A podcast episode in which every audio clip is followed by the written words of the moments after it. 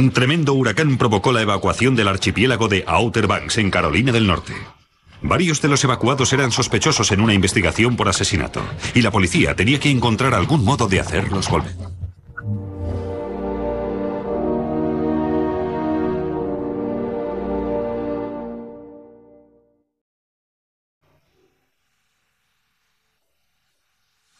Las islas de Outer Banks, en Carolina del Norte, son uno de los destinos de vacaciones preferidos de los americanos. Casi 7 millones de personas visitan estas playas cada año. Las playas son muy bonitas, hay muchos restaurantes buenos. Es un sitio muy orientado a las familias. En 1993, Janet Ciclari llegó a Nax Head, Carolina del Norte, para pasar una semana de vacaciones junto con su hermano Robert y varios amigos. Janet tenía 35 años y había roto hacía poco con su novio.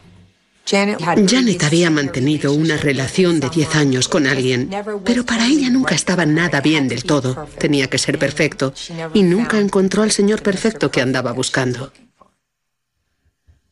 En su última noche en esa localidad, Janet fue a cenar con sus dos amigas. Después acudieron a un club nocturno cercano.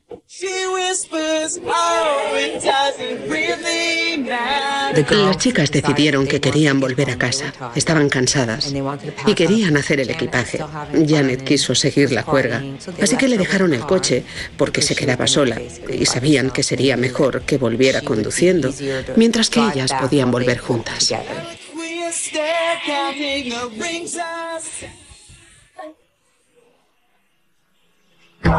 Al amanecer del día siguiente, un obrero del alcantarillado encontró el cuerpo de Janet en la playa, a solo 10 metros de la fachada de su hotel. Solo llevaba un top de tela vaquero y nada por debajo de la cintura, y sujetaba unos shorts de tela vaquera blanca contra la zona del cuello. Un test de violación demostró que Janet había sido agredida sexualmente. Junto al cuerpo de Janet había un par de zapatillas de tenis masculinas del 42 y medio, con calcetines grises dentro. Era muy raro que se produjera esa violación y asesinato en la playa y que hubiera esas zapatillas a menos de 10 metros del cuerpo. Para mí era un hecho un tanto extraño. Y siempre tuvimos la sospecha de que guardaban relación. Era demasiada coincidencia. La policía decidió no revelar a los medios la causa de la muerte, de modo que si un sospechoso sabía cómo la mataron, Solo habría podido enterarse de una manera. Janet había compartido la habitación del hotel con su hermano Robert. Este dijo a la policía que Janet había regresado alrededor de las 2.30 de la madrugada. Robert estaba durmiendo cuando la oyó entrar en la habitación. Según él entró, encendió un cigarrillo, dejó el bolso y dijo algo como, voy a salir a fumarme este cigarrillo, y salió por la puerta. Robert dijo que a duras penas se despertó, pero le pareció que Janet podía estar con amigos.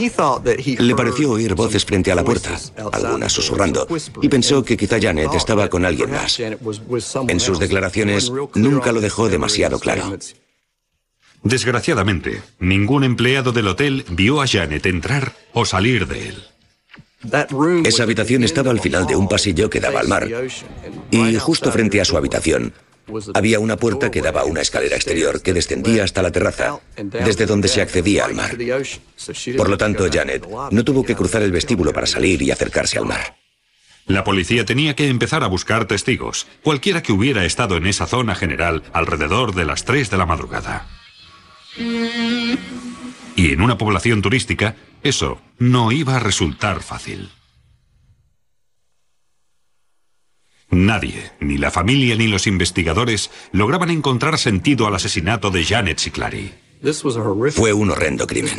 Era la agresión sexual y el asesinato de un extraño. Y si existe algún otro crimen más horrendo que ese, no sé cuál debe ser. Cosas así no ocurren a personas que viven su vida honrada y decentemente. Sencillamente no ocurren. El Carolinian era un hotel relativamente grande que se extendía hacia el norte y el sur a lo largo de varios cientos de metros. Existía una barrera de sonido que pudo evitar que se oyera lo que ocurrió en la playa, salvo que se hubiera producido un sonido fuerte, como fuegos artificiales o disparos. La policía intentó reconstruir los pasos de Janet el día de su asesinato. Según sus dos amigas, por la tarde, Janet pasó un rato con el barman del hotel, Reed Powell, y los dos congeniaron de inmediato. Los dos estuvieron hablando. Creo que Janet coqueteó un poco con Reed. Él era callado y tímido, por lo que probablemente a Janet le resultó muy atractivo. Aquella misma noche, Janet y sus amigas se tropezaron con Reed en el bar Portocal. Reed estaba allí con su novia, pero había participado en una pelea. Cuando Reed estaba en Portocal, vio a su novia bailando con otro caballero lo que le molestó un poco, y a resultas de ello se produjo un leve altercado. Cuando las amigas de Janet regresaron al hotel, ella se quedó en el bar para hablar con Reed.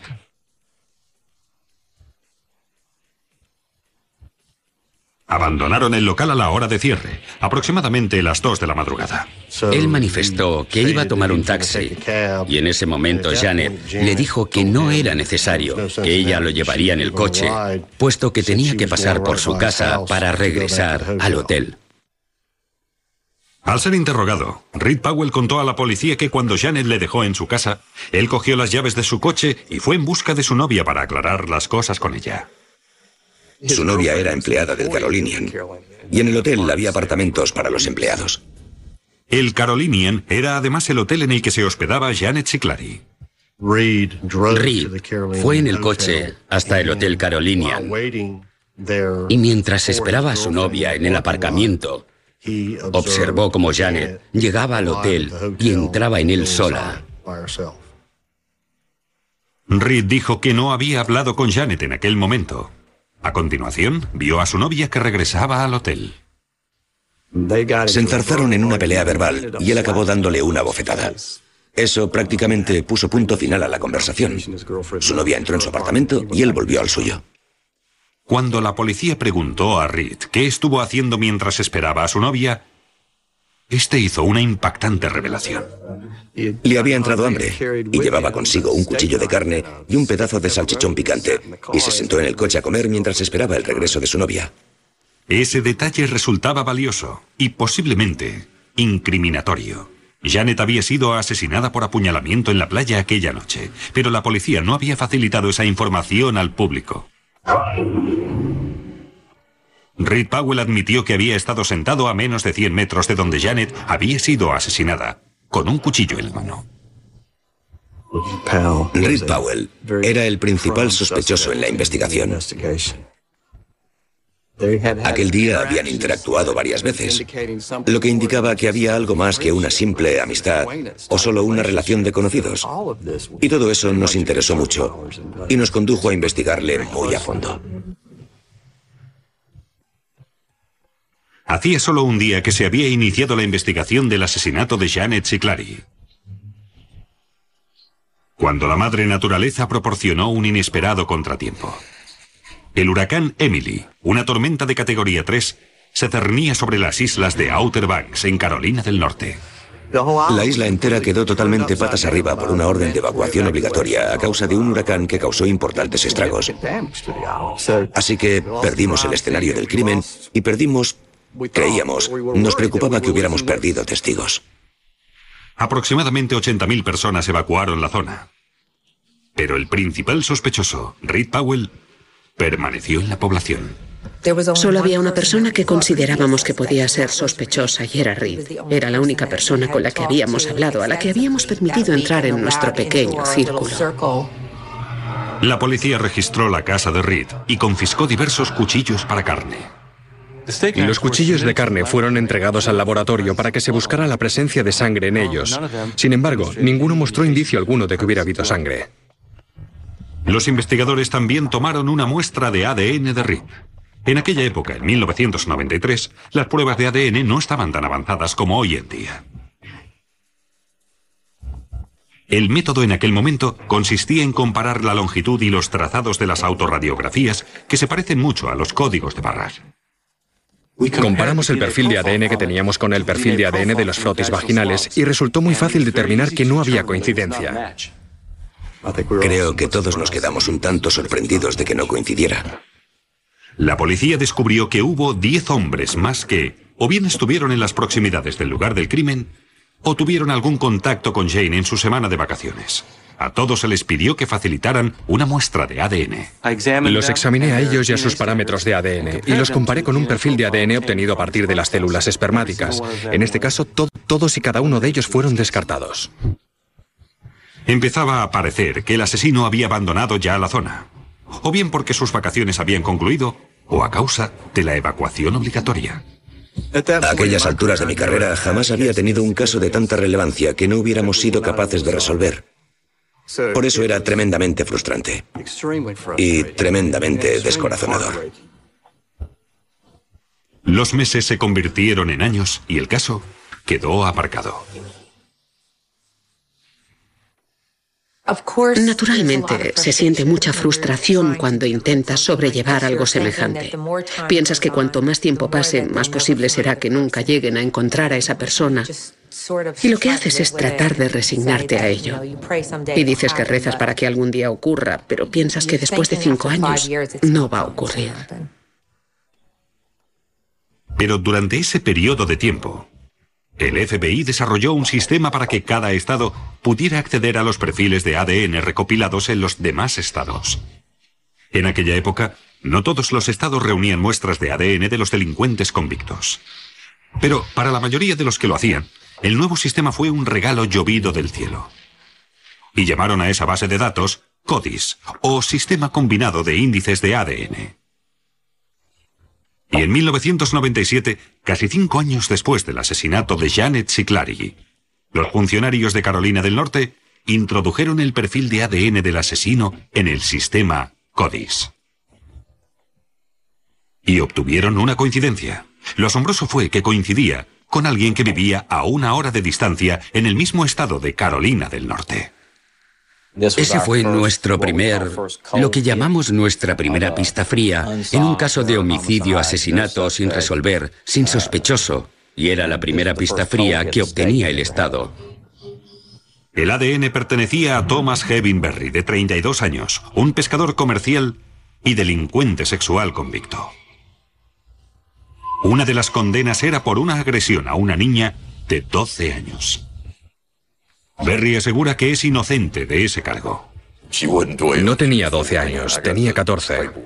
Tengo el papeleo aquí, pero tenía 13, iba a cumplir 14 o algo así. Pero no. Todo fue de mutuo acuerdo. Ella tenía 12 años.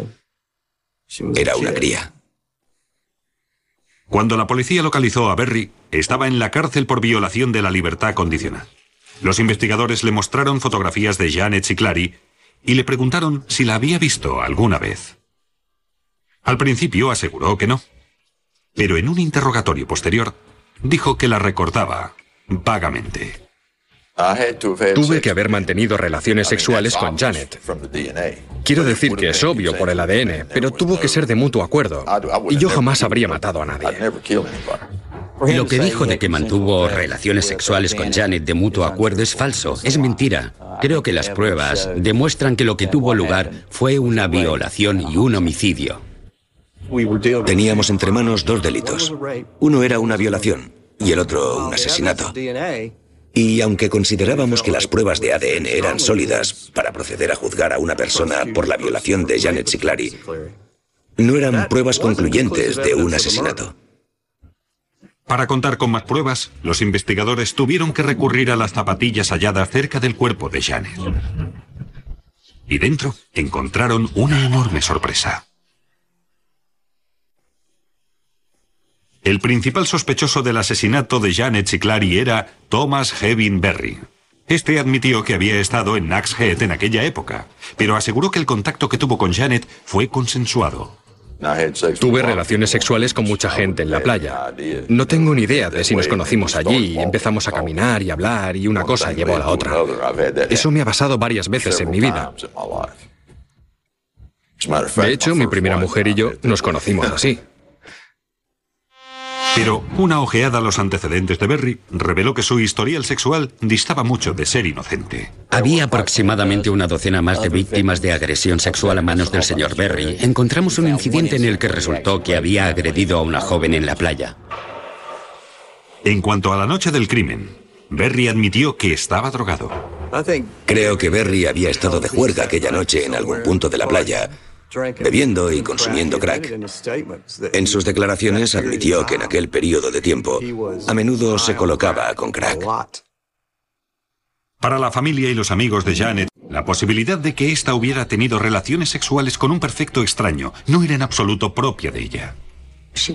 Ella no era de las que tenía ligues ocasionales o aventuras con nadie. A los 35 años buscaba algo muy sólido en su vida, una relación buena y agradable.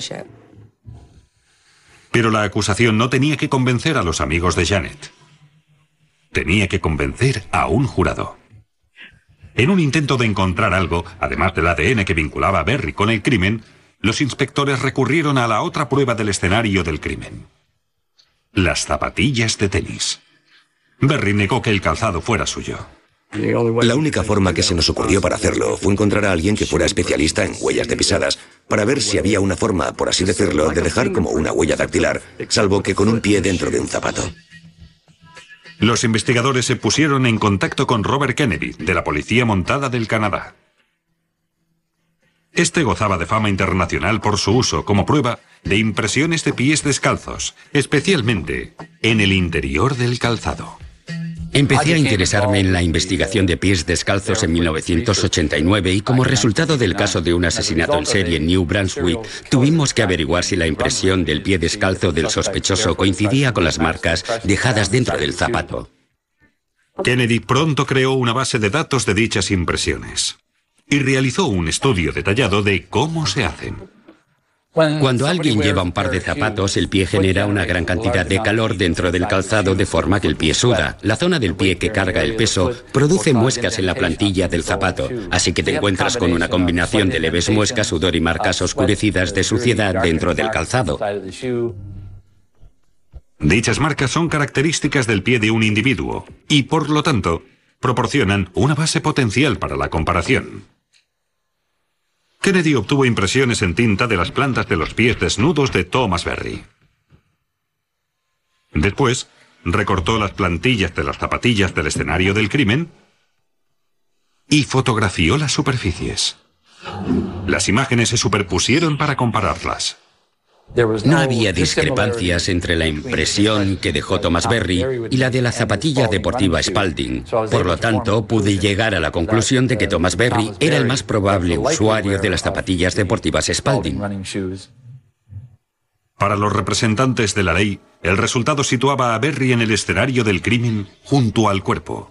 Siempre estuvimos convencidos de que las dos cosas estaban relacionadas y de que las zapatillas iban con este crimen, y todo señalaba a Thomas Berry como a nuestro sospechoso. La acusación cree que Janet llevó en su coche a Reed Powell hasta la casa de él desde el bar y después se fue a su hotel. Creen que el hermano se equivocó cuando dijo que había oído voces frente a la habitación. Janet volvió a salir para fumarse un cigarrillo. Por una trágica coincidencia, Janet se tropezó con Thomas Hevin Berry, un hombre con antecedentes de violencia sexual. Además, estaba bajo los efectos de la droga. Los fiscales creen que empleó un cuchillo para forzar a Janet a tener relaciones sexuales. Después, la apuñaló hasta matarla, para que no pudiera identificarle. Varios representantes de la ley opinan que Berry dejó sus zapatillas en la playa, para que las huellas de sus pisadas no condujeran a los investigadores hasta la casa de su tía, cercana al hotel, donde pasó la noche. Al final, Thomas Jevin Berry fue quien se delató a sí mismo. Si no hubiera violado su libertad condicional, jamás habríamos tenido su muestra a nuestro alcance para analizarla. Durante el juicio por asesinato contra Berry, la acusación tuvo conocimiento de una desafortunada información. Durante el juicio, cuando Berry regresó al calabozo, hizo un comentario al carcelero, nunca me condenarán a muerte, y el carcelero dijo, ¿qué quiere decir con eso? Él respondió, es que hay alguien en el jurado que es muy amiga de mi madre, me ha visto crecer. El jurado condenó a Thomas Hevin Berry por violación y asesinato en primer grado, pero ese miembro del jurado en particular fue el único que votó contra la pena de muerte. Por lo tanto, Berry fue condenado a cadena perpetua sin posibilidad de libertad condicional. A pesar de las pruebas forenses, Berry continúa diciendo que es inocente. Lo he intentado sin éxito, presentando apelaciones y tratando de volver a juicio, porque he pensado que no podría perjudicarme. Es posible que genere publicidad y eso me ayude de alguna manera. Yo le digo, eres un mentiroso. No existe duda al respecto, gracias a todas las pruebas científicas con las que contamos. Estas pruebas son irrefutables. Thomas Berry encontró a James y Clary la noche del 28 de agosto. No hay duda al respecto. Y nosotros la demostramos más allá de toda duda, y no más allá de toda duda razonable. Y si el señor Berry dice lo contrario, es un mentiroso.